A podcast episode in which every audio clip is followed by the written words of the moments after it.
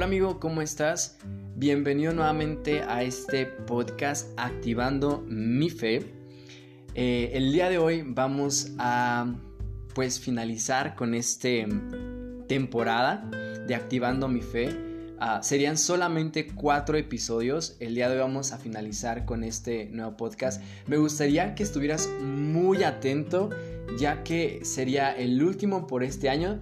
Ya casi estamos por finalizar el año y me gustaría que tú te llevaras este, estos puntos que son muy importantes ya que los vamos a necesitar. Créeme que los hemos necesitado en este año y, y me encantaría que pudiéramos empezar este último podcast ha sido algo, algo de verdad muy, muy interesante, pero también muy bendecido. Ah, el título de este podcast será Despojémonos.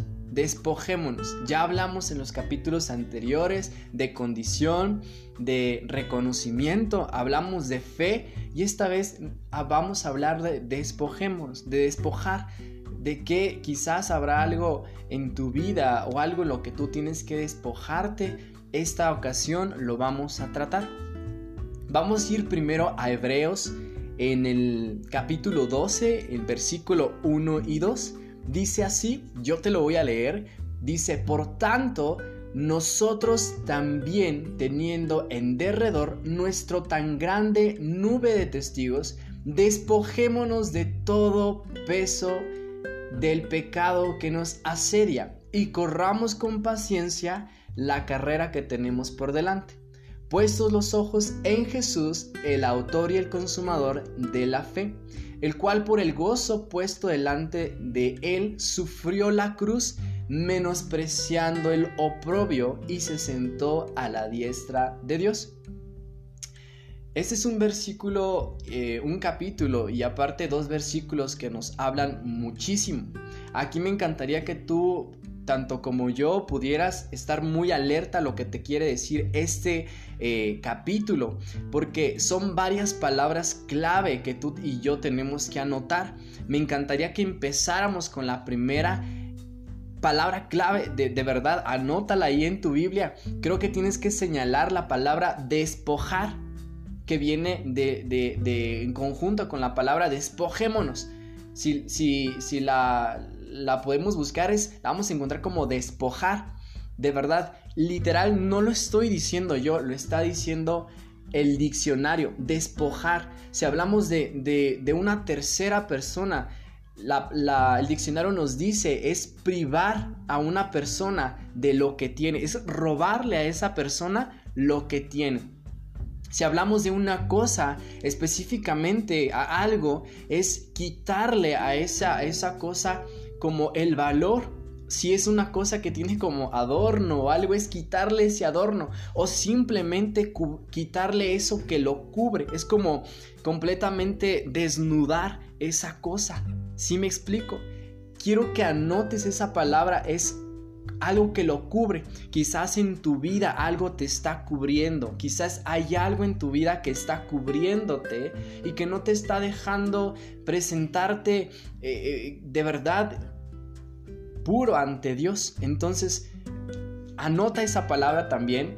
En el siguiente punto es, eh, si hablamos de una persona, sobre mi persona es renunciar a algo que tiene que tienes tú, que tengo yo, es renunciar completamente. Significa la palabra despojar, renunciar a lo que quizás hoy tenemos o lo que quizás hoy estamos haciendo. Renunciar, renunciar, renunciar.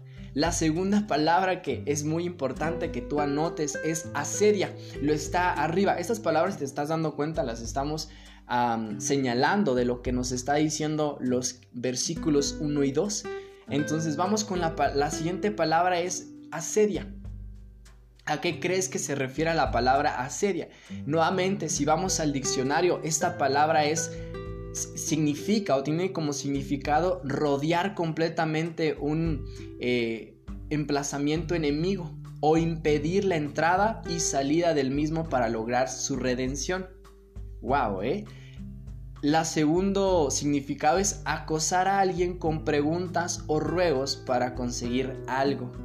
Y el tercer significado que busqué es ocurrir o venir instantáneamente a alguien. Nos habla de hechos, de pensamientos, de sentimientos, especialmente si son molestos y dolorosos. Quizás tú estás yendo constantemente a pensamientos inadecuados. Quizás tu condición actual, quizás tu, tu forma de vivir te está llevando recurrentemente a varios pensamientos, a varias acciones, a varios hechos, a varios ciertos de cosas y pensamientos que te están alejando de Dios. ¿Sí?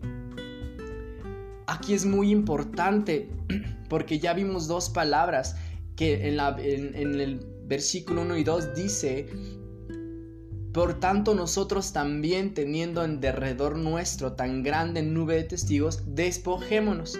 Ya vimos la palabra, ¿qué significa despojar? Bueno, renunciar. Y que a todo peso del pecado que nos asedia. ¿Qué, es lo que nos está cediendo? Ah, bueno, todos esos pensamientos, hechos, sentimientos que nos están alejando, que son incluso hasta acosadores, molestos, dolorosos. Y después de ahí nos dice, y corramos con paciencia la carrera que tenemos por delante. ¿A qué crees que Dios se refiere con correr la carrera que tenemos por delante? ¿Qué crees que signifique correr la carrera? De verdad, ¿qué crees que signifique esto? Bueno, pues que Dios tiene una carrera para ti, sí, como lo estás escuchando. Dios tiene una carrera para ti, Dios tiene un propósito para tu vida.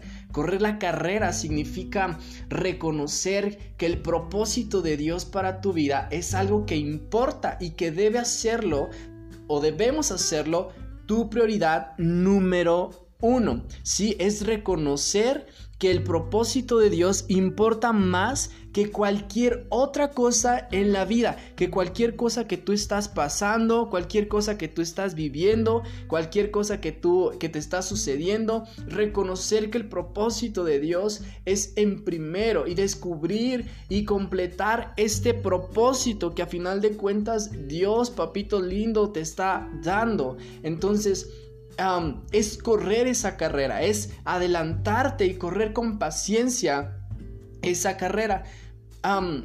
te voy a poner un ejemplo y, de verdad quiero que lo tomes. no sé si en tu escuela tú te pase esto, pero regularmente las universidades, en mi universidad, por ejemplo, te puedo decir que las instituciones, instituciones como estas, las universidades, por ejemplo, hacen siempre actividades deportivas. Esto para incentivar a los alumnos a que sean como atletas y, que sean alumnos sanos. En mi escuela, por ejemplo, hacen concursos de maratones. No sé si en tu escuela lo hagan. Hacen una especie de maratón en donde tú pues vas y inclusive varios y corres cientos, eh, algunos kilómetros y, hay un ganador. Pero ¿qué pasa? Que antes de que tú, no es como que tú vas y, ya te metes entre la bola y te vas a correr, no, primero tienes que inscribirte, ¿sí? te inscribes ah, y te eligen para que tú puedas inscribirte, te inscribes y puedas competir. ¿Qué crees? Dios ya pagó ese boleto. Tú y yo no tenemos que preocuparnos porque en la vida cristiana tú y yo ya ya somos aceptables, tú y yo ya no somos elegibles. Dios ya Jesús ya pagó por nosotros ese boleto, ya es completamente gratis, podemos completamente competir. Pero aquí me encanta porque hay algo más. Cuando tú corres eh, ese maratón y te inscribes, hay varios requisitos que tienes que pasar. Por ejemplo, cuando nosotros en la universidad vamos y queremos competir, nos piden ciertos requisitos que son muy importantes, que a veces uno no los valora, pero son muy importantes porque te van a ayudar. Es decir, te ayudan a, como a, decirte de qué se trata, de qué se está de qué se va a tratar la carrera, que va a ser muy difícil. No puedes tú ir correr una carrera si no tienes el principal eh, característica. Entonces, en un maratón te piden, por ejemplo, que tengas condición física. ¿A qué me refiero? Yo creo que tú sabes que es una condición física, que tú puedas correr esa carrera, perdón, puedas eh, ir en esa carrera. Y es muy importante porque en la vida cristiana hablamos de una condición. Si tú leíste el episodio anterior, de verdad te vas a acordar de él. Si no lo leíste, te invito, lo escuchaste, perdón, te invito a que lo escuches. Hablamos de condición, hablamos de Pablo. Pablo se dio cuenta de su condición. Pablo pudo haberse dado, pudo eh, expresarle al Señor y decirle, Señor, esta es mi condición. ¿Qué, ¿Qué te puedo decir? Mi condición es pecaminosa.